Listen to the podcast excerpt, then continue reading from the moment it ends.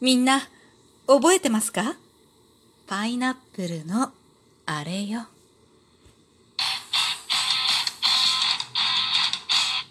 今日もなるようになるさ。こんにちは、アラフォー母ちゃんこと冬木玲です。この番組は私冬木玲が日々思うこと、本の朗読や感想など気ままに配信している雑多な番組です。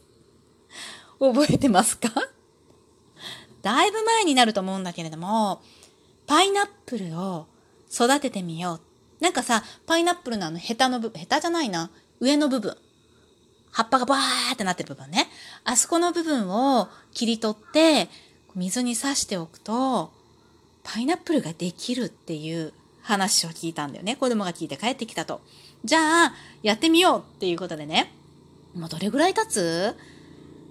梅雨の前だったような気がするから、少なくとも梅雨の時期は、パイナップルを水にね、つけて外に置いといたような気がするので、もう2ヶ月はならないかな、1ヶ月半から2ヶ月ぐらい経つかなと思うんだけれども、枯れずにとりあえず残ってます、パイナップル。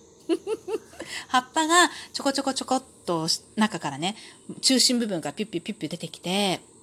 枯れずに残ってるんですよ。で、これこのまま置いてても、ある一定のところからね、あんまり大きく、大きくならなくなって、もうもともと小さくって、まあ小さいまんまなんだけれども、周りのね、葉っぱがこの夏、私が水を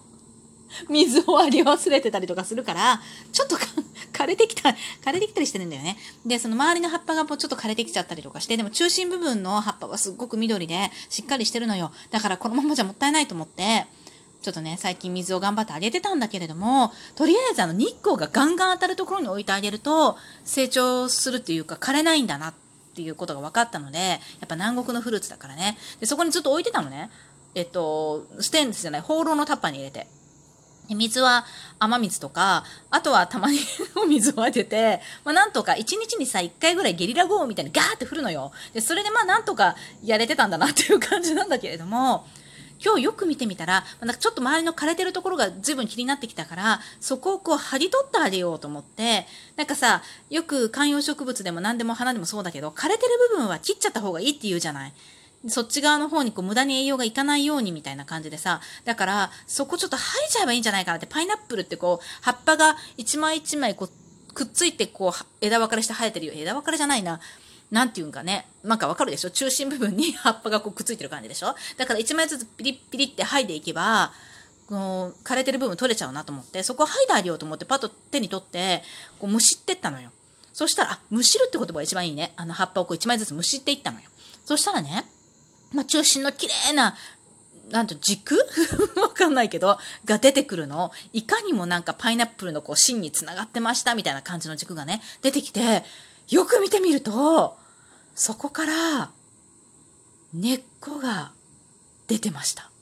しかも1個や2本、1本や2本じゃなくて、わしゃわしゃわしゃっと。ずっと生い茂ってるその葉っぱの中に隠れてて、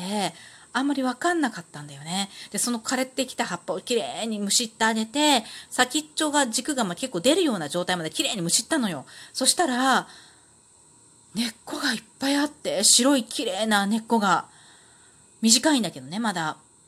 それを、もしかしてこれ、合ってるんじゃない？と思って。で、これさ、最初にパイナップルちょっと育てて、本当にパイナップルのがなるのか？と思って育ててみようって、あえてね、調べたりしないで、知識のないまんま、ちょっとやれるところまでやってみようっていうことで、本当にパイナップルできるかどうかわかんないんだけどね。で、それを、まあ、できたらラッキーじゃないっていうことでやってみようってずっとやってるから、実際パイナップルをどういう風に育てるのかっていうのは、ちょっとわかんないんだけど、だけど、実際その水の中にちょっと突っ込んでたわけよ。そしたら、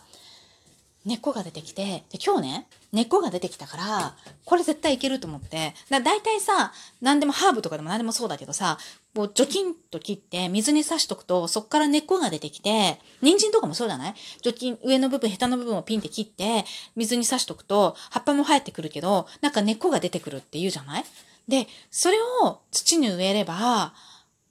なるんじゃない？パイナップル。って思って、とりあえずね、根っこを伸ばそうと思って、まだね、ピンピンピンピンピンって短い根っこがピンピンピンピンピンって出てるだけなのよ。それをしっかり、ある程度伸びてくるまでやろうと思ってね。ただ一つ気になってるのが、水にいつもこうつけてると、水に、水っていうかね、その放浪のタッパの底にくっついてる部分が、なんか腐ってくるのよ。わかる？わかる？とかね軸のさ、切り口の部分よね。で、そこが腐ってくるの茶色くなってきて、で、腐るたんびに、こう、こう虫って、ボロボロと取ってたんだけれども、このままだと、なんかどんどん下につくものがどんどんどんどん腐ってくるなと思って、ちょっと浮かせてみようと思ったの。で、よくさ、水耕栽培なんかでもちょっと浮かせるじゃん。あの、アボカドの種とかそうじゃない？浮かせて置いといて、種、種からこ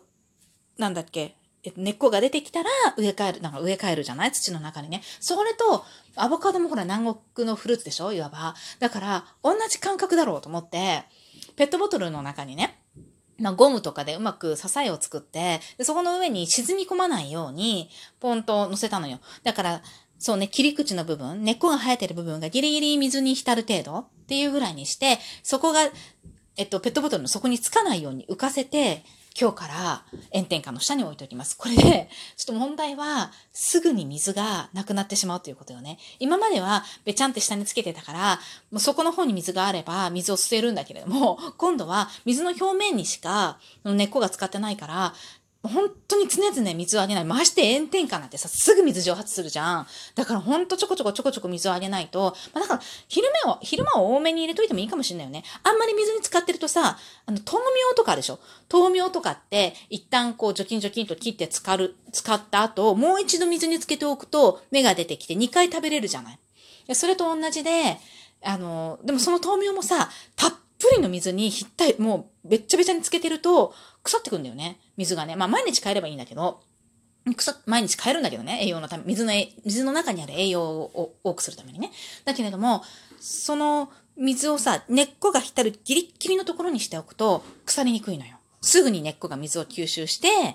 乾いた状態、乾き、乾きかけた状態になるからね。いつでも水にベタベタについてると腐りやすいからさ。だからそれと同じように、ちょこちょこちょこちょこ、水をね、夜の間は少し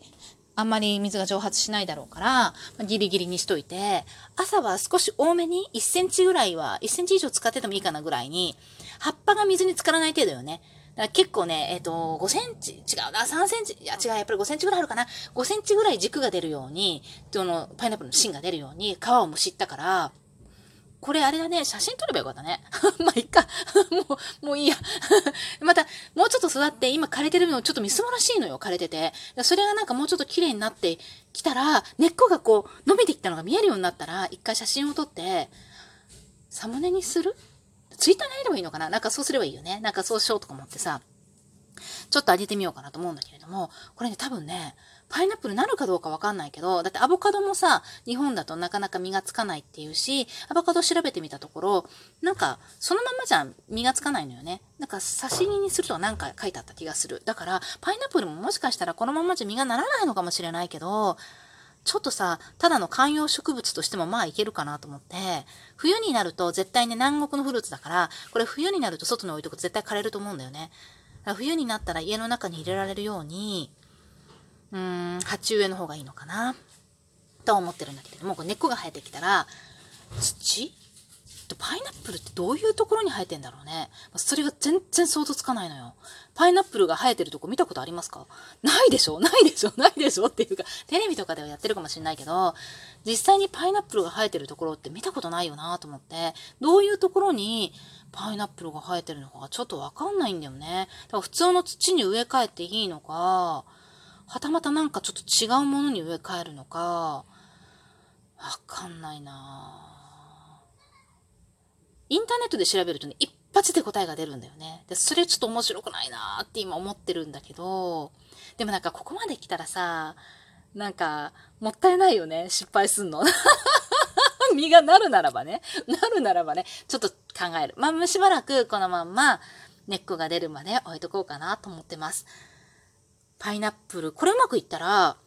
パイナップルの栽培結構みんな手軽にできるよね。ね、1個ぐらいになりそうじゃない？なんかあの上に、こうワシャワシャの、ワシャワシャっとこう、ツンツンツン、ツンツンツンだね。ツンツンツンとか葉っぱが出てるでしょ？で、その多分中心部分からさ、パイナップルができるような気がすんのよね。形的に。そこしかないと思うのよ。で、なんか、パイナップルってだって、